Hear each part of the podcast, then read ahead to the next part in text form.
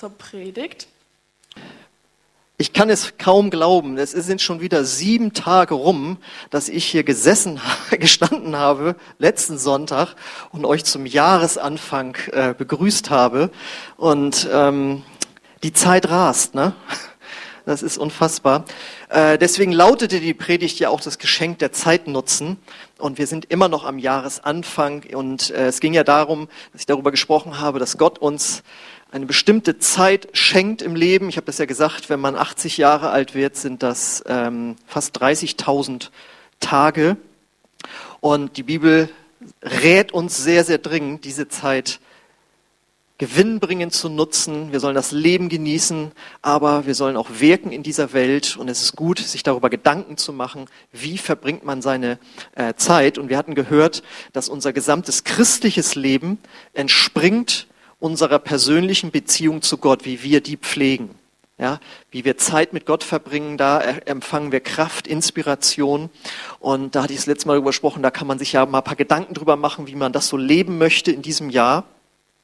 Und ich möchte dir deswegen da noch ein bisschen was an die Hand geben, möchte da uns nochmal inspirieren, äh, unser eigenes geistliches Leben mit Gott zu reflektieren, weil in Gott ist das Leben und die Fülle da ist die Freude, da ist die Vergebung, da ist alles, was wir brauchen zum, sag ich mal, glücklich sein. Und wenn wir nicht glücklich sind und nicht erfüllt sind und nicht im Frieden sind und nicht begeistert sind von ihm, dann äh, liegt das nicht an der Quelle, die fließt immer. Und es gilt darin, dass wir äh, uns ähm, dieser, an dieser Quelle anschließen. Und da möchte ich heute das nochmal verstärken. Und das Thema lautet deswegen bist du hungrig und durstig? Hier höre ich schon ein Ja. Ja, mal gucken. Wir fangen an. Äh, da steht zwar hungrig zuerst, aber ich fange jetzt erst zuerst mal mit dem Durstigsein an. Und da finden wir tatsächlich auch eine Bibelstelle drüber. Also das ist nicht von mir selbst ausgedacht, sondern das ist äh, eine biblische Formulierung.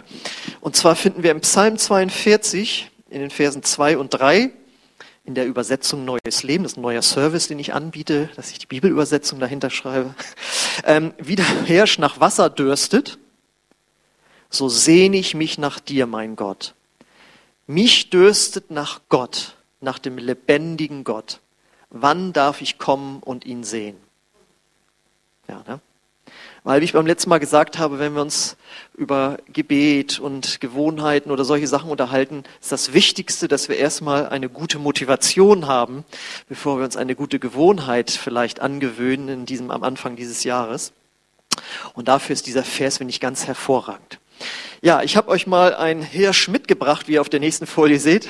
Das ist der berühmte, berühmt-berüchtigte röhrende Hirsch.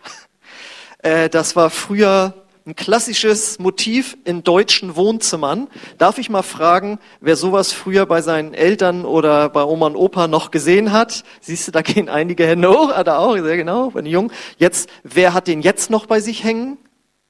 Das sind doch weniger. genau. Ähm, und das Interessante ist, dass durch diesen Psalm 42 der Hirsch, der sich nach Wasser sehnt, dass der ähm, zu einem christlichen Motiv wurde.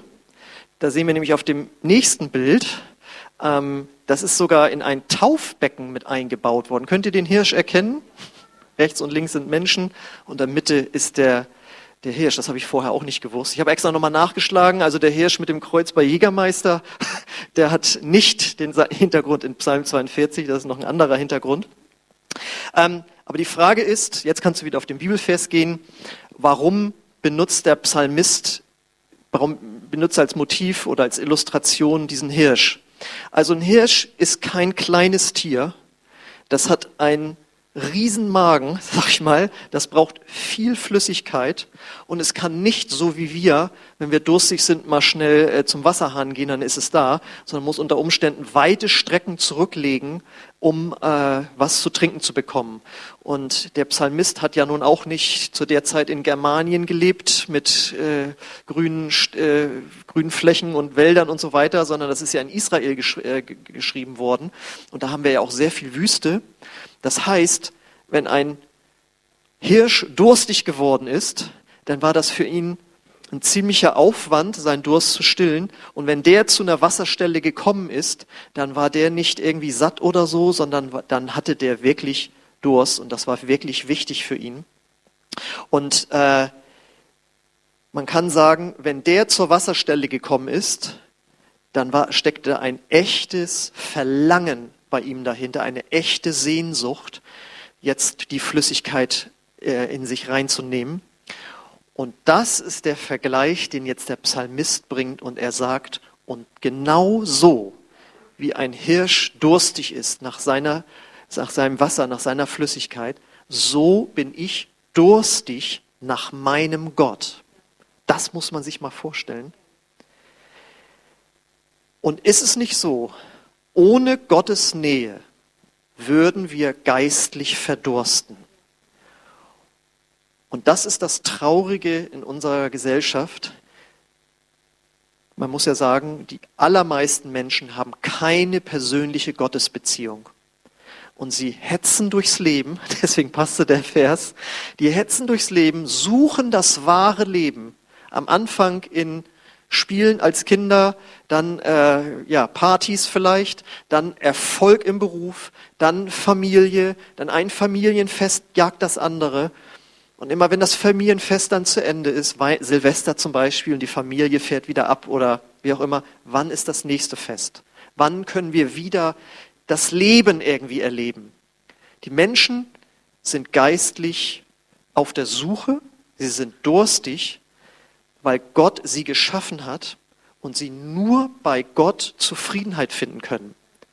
Das heißt, der geistliche Durst kann nur von Gott gestillt werden. Und ich weiß nicht, ob ihr dieses Zitat hoffentlich von Kirchenvater Augustinus kennt, der ja gesagt hat, unruhig ist unser Herz, bis es Ruhe findet in dir. Ja? So hat Gott uns gemacht. Und diesen tiefen inneren Frieden, Egal in Pandemiesituationen, ob gar, egal in Silvesterfreudesituationen, wo immer man äh, das verortet. Äh, Gottes Friede gibt uns eine Konstanz, das uns mit Höhen und Tiefen gut umgehen lässt. Und das ist was ganz Fantastisches. Und äh, jetzt ist da ja die Formulierung, wann darf ich kommen und ihn sehen? Und wir wissen ja, kein Mensch kann Gott sehen, ohne dass er sterben würde. Ja, das steht auch in der Bibel. Was meint er damit? Eine ältere Übersetzung, eine genauere Übersetzung sagt, wann darf ich kommen, sein Angesicht suchen oder sehen eben. Und damit war damals bei den äh, Israeliten gemeint, wann darf ich im Tempel sein, wo ja Gottes Gegenwart präsent war. Das ist heute ja nicht mehr so, da komme ich noch drauf, aber damals war das so. Wer Gott, Gottes Nähe spüren wollte, der musste zum Tempel gehen, um dort anzubeten. Und genau das finden wir dann nämlich auch äh, zwei Verse weiter in Vers 5, da lesen wir, wenn ich an früher denke, bricht mir das Herz. Da ging ich der großen Menge voran und führte sie bis zum Hause Gottes. Da konnte ich jubeln und danken in der feiernden Menge. Und da habe ich echt so gedacht, als ich den Vers gelesen habe, das könnte jetzt auch ein Pastor in der Corona-Pandemie sein. Wenn ich an früher denke, bricht mir das Herz. Der ganze Saal voll und die doppelte Menge hat den Herrn gemeinsam mit einer Stimme gepriesen. Da konnte ich jubeln und danken in der feiernden Menge. Also könnte man das vorlesen auf einer Pastorenkonferenz und alle so. Aber da kommen wir wieder hin, Leute. Es wird wieder besser. Und ähm, dieser Durst nach Gott drückt sich jetzt bei diesem Psalmisten durch Gebet und Lobpreis aus, wie wir in, Vers 9 lesen.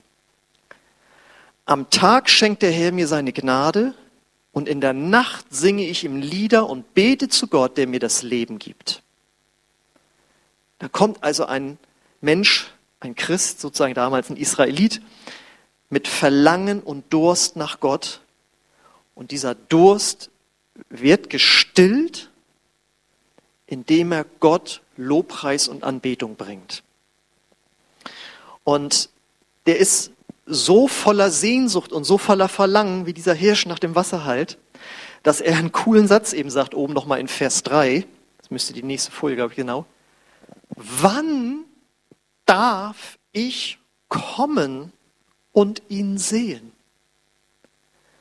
Und jetzt haben wir die Motivation, wenn es darum geht, wie möchten wir unser geistliches Leben in diesem Jahr mit Gott verbringen oder vielleicht sogar intensivieren. Nicht, er hat gesagt, wir sollen noch mehr beten, sondern die Motivation ist, wann darf ich kommen und Gott im Gebet begegnen? Das ist die Grundlage. Das muss die Motivation sein, wenn wir mit Gott Zeit verbringen, was wir eben Gebet nennen. Ähm, das bedeutet jetzt, wenn wir das jetzt soweit schon gelesen haben, durch private, sag ich mal, Zeit nur du mit Gott, mit Lobpreismusik, mit Gebetszeit, stehend, laufend oder kniend, wie immer du das machst, äh, und gemeinsame Lobpreis- und Gebetszeit, wie wir es in äh, Vers 6 lesen, als Gemeinde, denn das Haus Gottes, haben wir ja auch schon in einer Predigt gelernt, ist heute die Gemeinde. Steht im Neuen Testament, das Haus Gottes ist heute die Gemeinde. Da können wir ganz wunderbar diesen geistlichen Durst stillen. Und wenn da Unruhe ist in deinem Leben, in deinem Herzen, dann frag dich, habe ich meinen Durst bei Gott gestillt? Das ist die Frage jetzt an dich. Das sind doch ganz wunderbare Sachen, die wir da hören, finde ich. Aber bist du auch durstig? Spürst du einen Durst bei dir? Also ich denke, es ist klar, ein Tier, ein Hirsch, der keinen Durst mehr hat, der ist krank. Habt ihr das schon mal erlebt? Hatte schon jemand ein Haustier mal, das, wo die Krankheit sich dadurch zeigte, dass das Tier nicht mehr getrunken oder gegessen hat? Hat das schon mal jemand erlebt? Und das ist ja das Krasse, das gibt es ja auch bei Menschen. Ne? Also ich weiß, ein Freund von mir, der, äh, wo seine Oma im Altersheim war und der, der in den Satz immer sagte, Omi, nun trink doch mal. Und die Oma dann so, mm. und dann hat sie sich was reingezwungen und das war ja kein Ausdruck von Gesundheit. Und das bedeutet, wenn ein Christ kein Durst mehr hat nach Gott, dann sollte man das mal untersuchen lassen. Ja, bei dem Tier oder einem kranken Menschen holt man den Arzt und wenn man das bei sich selbst merkt, dann fragt man den Heiligen Geist. Und ganz ehrlich, Leute, also ich bin jetzt dieses Jahr 28 Jahre Christ. Und ich kann das auch so mit Höhen und Tiefen irgendwie beschreiben. Und es ist wirklich eine Herausforderung, seinen Durst und Hunger nach Gott immer wieder erneuern zu lassen und den dann aber auch stillen zu lassen natürlich. Das heißt, wenn du merkst, also mit Gebet habe ich früher mal mehr zu tun gehabt, da war früher mal Durst in meinem Leben nach Gottes Nähe.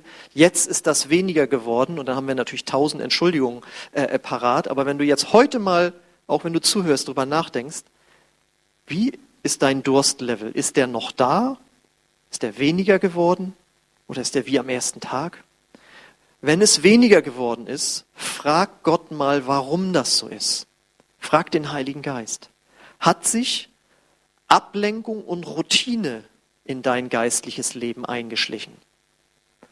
So, jetzt bete ich noch eine kurze Zeit oder jetzt habe ich heute wieder keine Zeit zu beten und es ist so, so eine Routine hat sich eingeschlichen. Und natürlich, wenn äh, man heiratet, wenn Kinder kommen, wenn ein Haus gebaut wird, wenn man umzieht, wenn man einen neuen Job hat, wenn eine Pandemie kommt, was weiß ich, es gibt ja tausend Sachen, ähm, dann kann das einen Einfluss haben auf dein geistliches Leben. Und ich denke, es kann mal Phasen geben, aber wenn du merkst, das ist jetzt zu einer Dauereinrichtung geworden, dann guck, wo brauche ich da ein neues Leben von Gott her? Hat sich vielleicht Enttäuschung eingeschlichen in dein geistliches Leben? So Dinge von Gott erbeten oder erwartet hast, die sich nicht erfüllt haben und du dich fragst, warum sollte ich jetzt immer noch zu diesem Gott gehen? Ja, muss ich ja, bin ja Christ, aber so richtig Durst nach ihm, nach seiner Gegenwart, dann lass dir zeigen, wo bist du enttäuscht. Und ich sage nicht, dass du von Gott enttäuscht wurdest, weil Gott, wenn er uns enttäuscht, dann hat er einen größeren Zweck dahinter, dass er sagt, das ist gar nicht gut für dich, was du dir da wünschst. Aber wo sind vielleicht andere Dinge in dein Leben gekommen, die diese Enttäuschung reingebracht haben? Hat sich vielleicht zum Beispiel ein Verhalten etabliert, dauerhaft in deinem Leben, wo du eigentlich weißt, das ist gegen das, was Gottes Wort sagt? Auch Sünde genannt. Ja? Und damit meine ich nicht die Tatsünden, die uns allen passieren, das gehört leider zum Christsein dazu, sondern es geht um eine beständige Verhaltensweise, gegen die du auch nicht kämpfst, sondern die, mit der du dich arrangiert hast. So bin ich eben. Früher war das ein Problem für mich, jetzt nicht mehr. Dann rate ich dir sehr, geh das an, am besten mit jemandem zusammen. Such dir jemanden, wo du über Dinge sprechen kannst, weil all diese Dinge aufgezählten Sachen können deinen Durst nach Gott mindern. Das nächste ist, wenn jemand, sag ich mal, so krank ist, so ein Tier oder so ein Mensch, dass da kein Durst, kein Appetit mehr ist, ist es ja in, in der Regel so, man wird untersucht und dann äh, hat der, Arzt, der Arzt irgendwie ein Mittelchen parat, ein, äh, ein Medikament. Ähm, und geistlich gesehen gibt es auch ein Medikament gegen mangelnden Durst. Das lesen wir nämlich in Vers 9.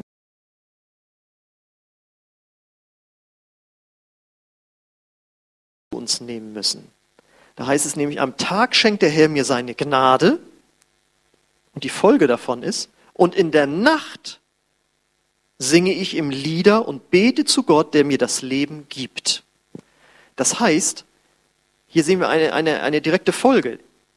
Jemand erkennt Gottes Gnade, er spürt das Leben, das Gott ihm schenkt, und deswegen preist er Gott.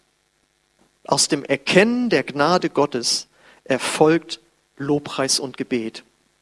Das bedeutet ganz praktisch, wenn du merkst, dass irgendwas weniger geworden ist, in der Leidenschaft, in dem Verlangen, in dem Durst, erinnere dich daran, was Gott dir in deinem Leben bereits Gutes getan hat. Und wenn dir nicht spontan was einfällt, du kannst dich immer an Jesus erinnern, der sein Leben für dich gegeben hat. Liebe zu Gott bekommen wir, wenn wir seine Liebe zu uns glauben, erfahren und erleben.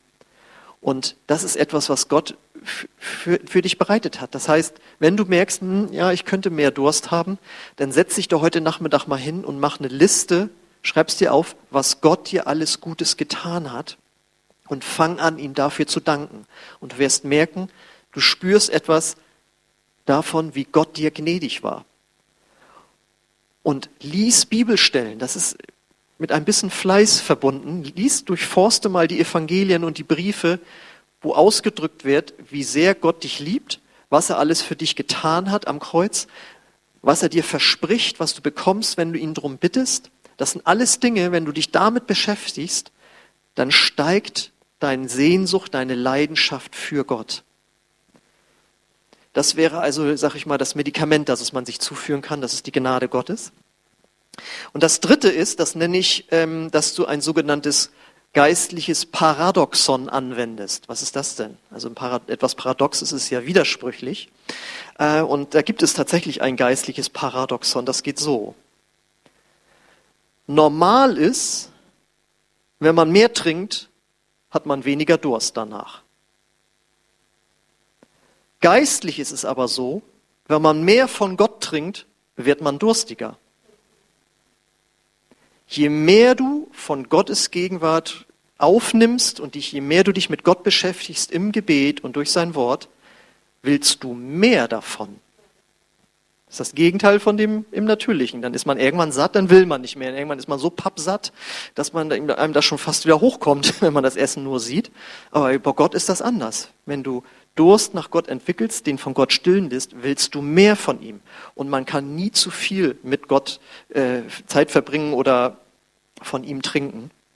Das bedeutet, für dieses Jahr 2022, fang an zu trinken, fang wieder an zu trinken oder fang an mehr zu trinken, das heißt zu beten, Lobpreis zu machen, Zeit mit Gott zu verbringen und kein Mensch muss sich da, aber kein Christ muss sich da irgendwie äh, überfordern, sondern das kann man in kleinen Schritten tun. Ja, keiner sagt, du musst eine halbe Stunde schon am Anfang mit Gott verbringen, sondern setz dir einen kleinen Zeitpunkt, fünf Minuten, steigere das nachher auf zehn Minuten, 15 Minuten. Also Gott kennt ja unser Menschsein und er überfordert uns nicht. Wichtig ist, dass es etwas Regelmäßiges wird. Nicht einmal in der Woche verbringe ich eine Stunde mit Gott, sondern dann lieber jeden Tag fünf Minuten oder zehn Minuten oder äh, wie wenn du das einbauen kannst, dass du die ganze Zeit mit Gott redest, ist auch eine, erfordert natürlich auch eine gewisse Konzentration. Aber wichtig ist, das sagen auch alle Forscher, die sich mit Gewohnheiten beschäftigen, das ist das, was am Ende den großen Segen im Leben freisetzt, dass du eine dauerhafte Gewohnheit äh, dir angeeignet hast und hier in Form eben von Gebet. Ähm, deswegen diese stille Zeit ist, glaube ich, etwas, es ist essentiell. Ich habe gestern bei der Vorbereitung im, bei der stillen Zeit habe ich so gedacht, so okay, wie lange bin ich jetzt Christ? 28 Jahre. Wie lange arbeite ich jetzt für Jesus? Krass. Ich habe am 1. September dieses Jahres 25-jähriges Dienstjubiläum, dass ich vollzeitlich für Jesus arbeiten darf. Und ich weiß noch den Moment, wo ich gefragt wurde, ob ich mir das vorstellen kann. Und ich war damals drei Jahre Christ. Und da haben mir wirklich die Knie geschlottert. Und ich kann sagen, Gott ist seit 25 Jahren treu in meinem Dienst. Ich würde das jederzeit wieder machen. Aber wenn mich jemand fragen würde, wie ist es denn vollzeitlich für Gott zu arbeiten, würde ich sagen, nur mit einer klaren Berufung. Sonst würde ich dir da ganz klar von abraten. Und für mich, warum ich immer noch 25 Jahre immer noch leidenschaftlich dabei bin, ist, weil ich jeden Tag Zeit mit Gott verbringe. Da lade ich all den Frust, den Ärger, den Zorn, ab und empfange immer wieder neue Motivation, immer neue Liebe. Wenn ich da sagen würde, da werde ich, äh, das gewöhne ich mir ab oder ich mache es nur noch unregelmäßig. Ich habe zu viele Kollegen erlebt, die nicht mehr im Dienst sind. Und äh, deswegen sagst du, ja, ja, für euch Pastoren ist das wahrscheinlich notwendig. Nein, das ist für dein geistiges Leben natürlich auch notwendig. Du musst ja nicht so viel Zeit verbringen wie ich, ja, aber regelmäßige Zeit braucht jeder Christ mit Gott. Und gerade für Leiter und Mitarbeiter in einer Gemeinde ist das essentiell, wenn du das nicht etabliert hast in deinem Leben und du hast vielleicht einen herausfordernden Leitungsdienst, der Burnout ist vorprogrammiert. Wisst ihr warum? Weil Gott nicht will, dass du ohne seine Kraft ihm dienst. Weil dann bist du am Ende stolz, was du alles Tolles für Gott getan hast. Wenn du aber regelmäßig Zeit mit Gott verbringst, kannst du immer sagen, also die Ideen sind von Gott, die Kraft ist von Gott, das Gelingen ist von Gott, ich bin völlig abhängig von Gott. Jetzt gibt es noch ein weiteres geistlich, geistliches Paradoxon, das ich euch mitgeben möchte, um äh, Durst zu entwickeln. Und zwar ist es ja so, normal ist es ja so, werden wir, wenn wir nichts essen, schwächer. Geistlich gesehen werden wir aber, wenn wir nichts essen, also fasten, stärker. Und deswegen möchte ich euch jetzt nochmal einladen zu unseren Gebets- und Fastentagen, die ihr hinter mir seht. Und ihr seht, wir kommen aus der Winterpause. Die Daten stimmen nicht alle so ganz. Ähm, also da überall da, wo Donnerstag steht, da muss Freitag stehen und da, wo Freitag steht, muss Samstag stehen. Aber die Veranstaltungen stimmen sonst. Ja, das heißt, wir beginnen Dienstag um 18.30 Uhr mit dem Fasten und wollen das beenden am Freitag, dort steht Donnerstag. Nee, ja, dort am Samstag, nee, jetzt komme ich selbst durcheinander. Also wir enden damit am Freitag um 18.30 Uhr, das ist das, wo da Donnerstag steht. Ähm, das wären also drei Tage beziehungsweise 72 Stunden. Keiner ist gezwungen, damit zu machen. Du kannst auch nur einen Teil davon äh, machen. Aber ich würde dir sehr raten, dass du mitfastest. Fasten gehört zum Christsein wie Gebet eigentlich dazu. Aber genau hier ist es genau das Gleiche. Nicht aus Zwang, sondern weil du es willst. Da muss sozusagen ein Hunger nach dem Hunger ähm, sein. Und für mich sind das mittlerweile zwei Ankerpunkte jeweils im Jahr. Wir machen das ja immer äh, Mitte Januar nach den äh, Weihnachtsferien und ähm, August, manchmal September nach den Sommerferien. Ähm, da kann man sich eine Auszeit nehmen, weil wenn du fastest, verzichtest du ja auf Mahlzeiten und hast dort Zeit, mehr Zeit mit Gott zu verbringen, als du sonst dafür Zeit äh, reingebracht hast. Dann war ja in dem Psalm, dass wir gemeinsam Gott preisen. Das werden wir am Mittwoch und am Freitag tun. Freitag wird die Jugend wieder übernehmen, haben wir einen Lobpreisabend, wo es nur um Anbetung, sag ich mal, geht und Gebet. Und bei dem Gottesdienst wird es auch eine Predigt geben, die uns auch in die Gegenwart, in die Nähe Gottes führt, wo es, wo wir in Geistesgaben reingehen können, wo wir frei sein können vor Gott. Ich lade euch sehr herzlich ein daran teilzunehmen. Und wir haben natürlich am Freitag auch wieder unser 24-Stunden-Gebet. Das machen wir ja mal im Winter, in der Winterphase. Das heißt, im Schulungsraum werden wir den Raum wieder herrichten und man kann rund um die Uhr äh, beten. Das heißt, eine Stunde darfst du dir, dich da eintragen. Und äh, jeder, der da schon mal mitgemacht hat, weiß, wie inspirierend das ist, diese Dinge durchzubeten und in einen Raum zu kommen, wo andere vorher gebetet haben und einfach ein Opfer zu bringen, wenn man zum Beispiel nachts kommt. Gott honoriert das, wenn du ihn suchst. Du wirst geistlich gestärkt und aufgebaut, wenn du da mitmachst.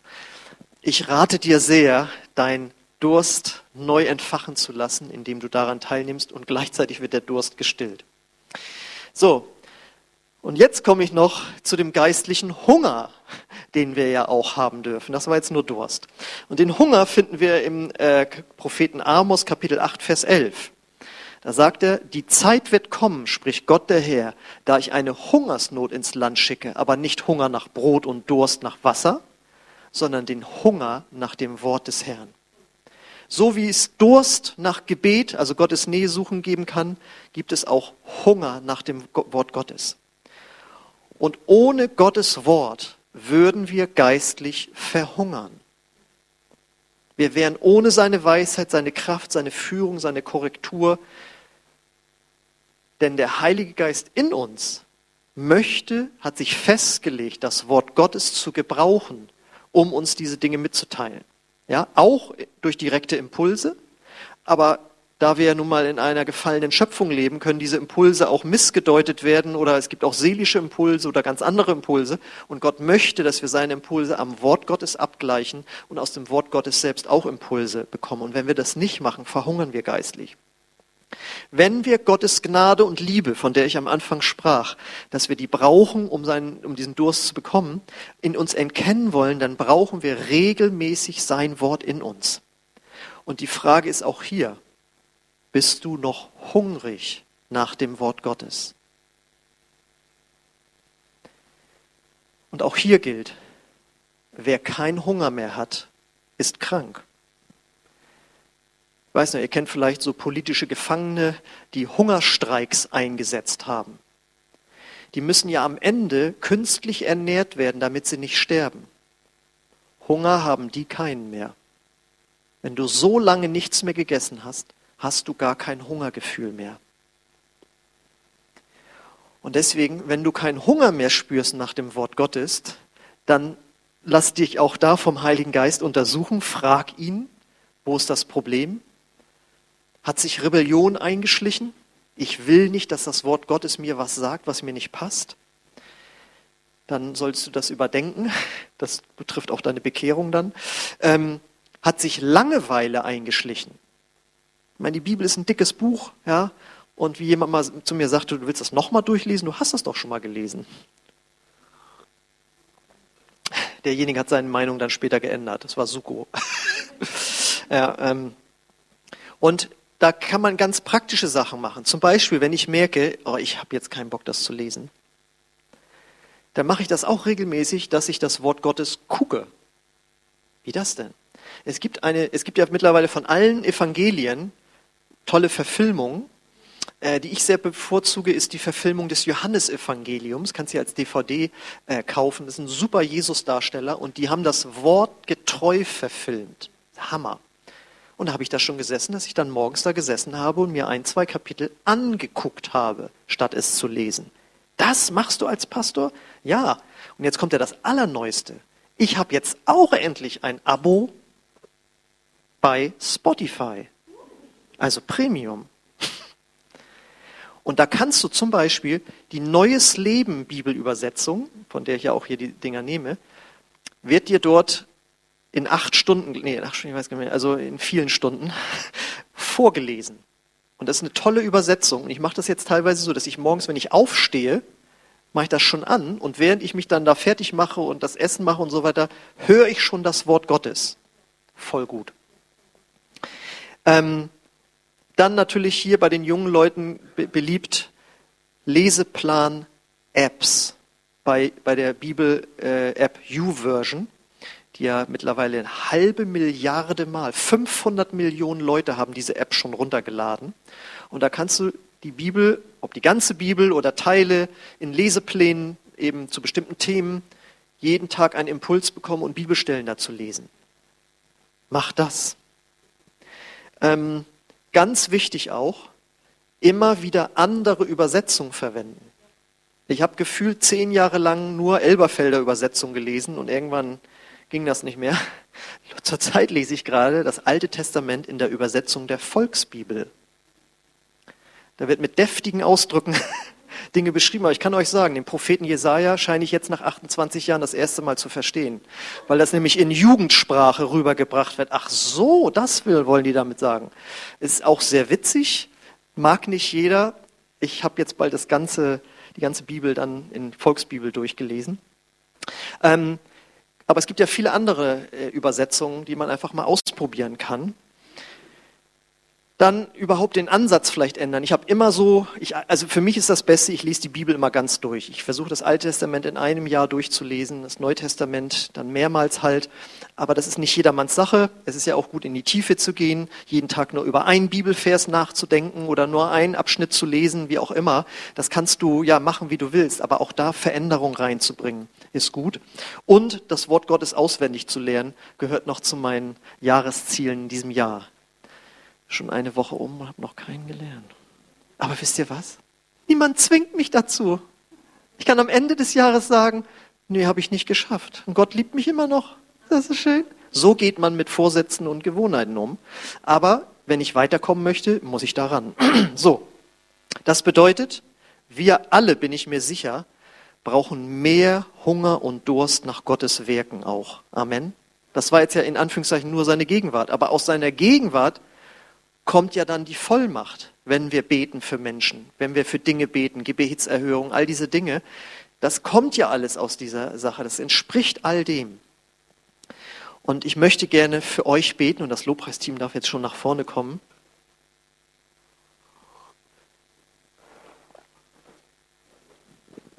Und ich lade euch ein, aufzustehen.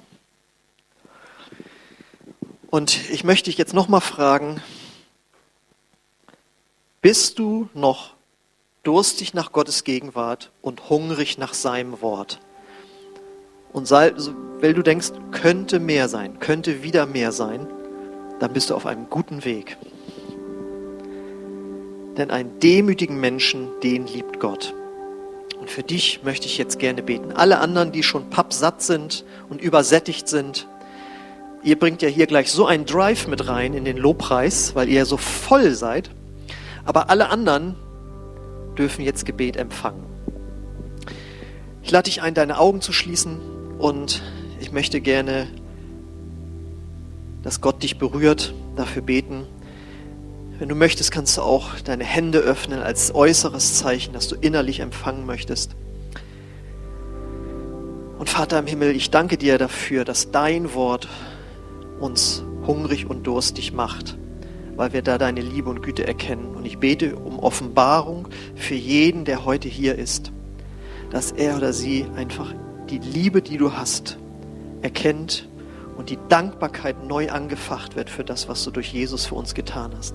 Und auch all die großen und kleinen Dinge in unserem Leben bete ich, dass du sie neu hervorholst und uns vor Augen malst. Und ich bete jetzt für jeden, der es möchte, dass du eine neue Sehnsucht, ein neues Verlangen in ihr Herz legst mehr mit dir zu erleben, mehr deine Nähe zu erfahren, mehr dein Wort zu verstehen, eine größere Vollmacht von dir reinzukommen. Komm, Heiliger Geist, und berühre jedes Herz, auch zu Hause am, am Livestream. Lass dich jetzt von deinem Gott berühren. Und ich bete, Herr, dass du uns eine neue Sehnsucht schenkst, so wie der Hirsch nach dem Wasser lechzt dass wir nach deiner Gegenwart lechzen. Schenk uns diesen Hunger nach deinem Wort. Ich bete auch, lass uns gute geistliche Gewohnheiten entwickeln, die auch dann wirken, wenn wir keine Lust haben. Danke, Vater, dass du uns da helfen möchtest. Schenk uns dort Disziplin, wo wir sie brauchen. Schenk uns Entspannung dort, wo wir gesetzlich geworden sind. Aber wir wollen nicht stehen bleiben, wir wollen vorangehen. Wir wollen Christen sein, die hungrig und durstig sind nach mehr von Gott. Herr, ich bete auch, dass du Enttäuschung wegnimmst, beziehungsweise ich ermutige dich, bring deine Enttäuschung zu Gott. Nimm dir vor, über Verhaltensweisen, die nicht gut sind für dich und andere, die gegen Gottes Gebote sind, mit jemandem anzusprechen. Lass uns Gott wieder an erste Stelle setzen, auch mit unserer Zeit in diesem Jahr. Und ich danke dir für diese Gebets- und Fastentage, mit denen wir dir dieses Jahr auch weihen dürfen. Und ich bete, dass du diese Tage mit Leben füllst, dass du Herzen berührst in dieser Zeit. Komm, Heiliger Geist, und durchströme du Herz, Seele und Geist neuem Leben, neuer Kraft.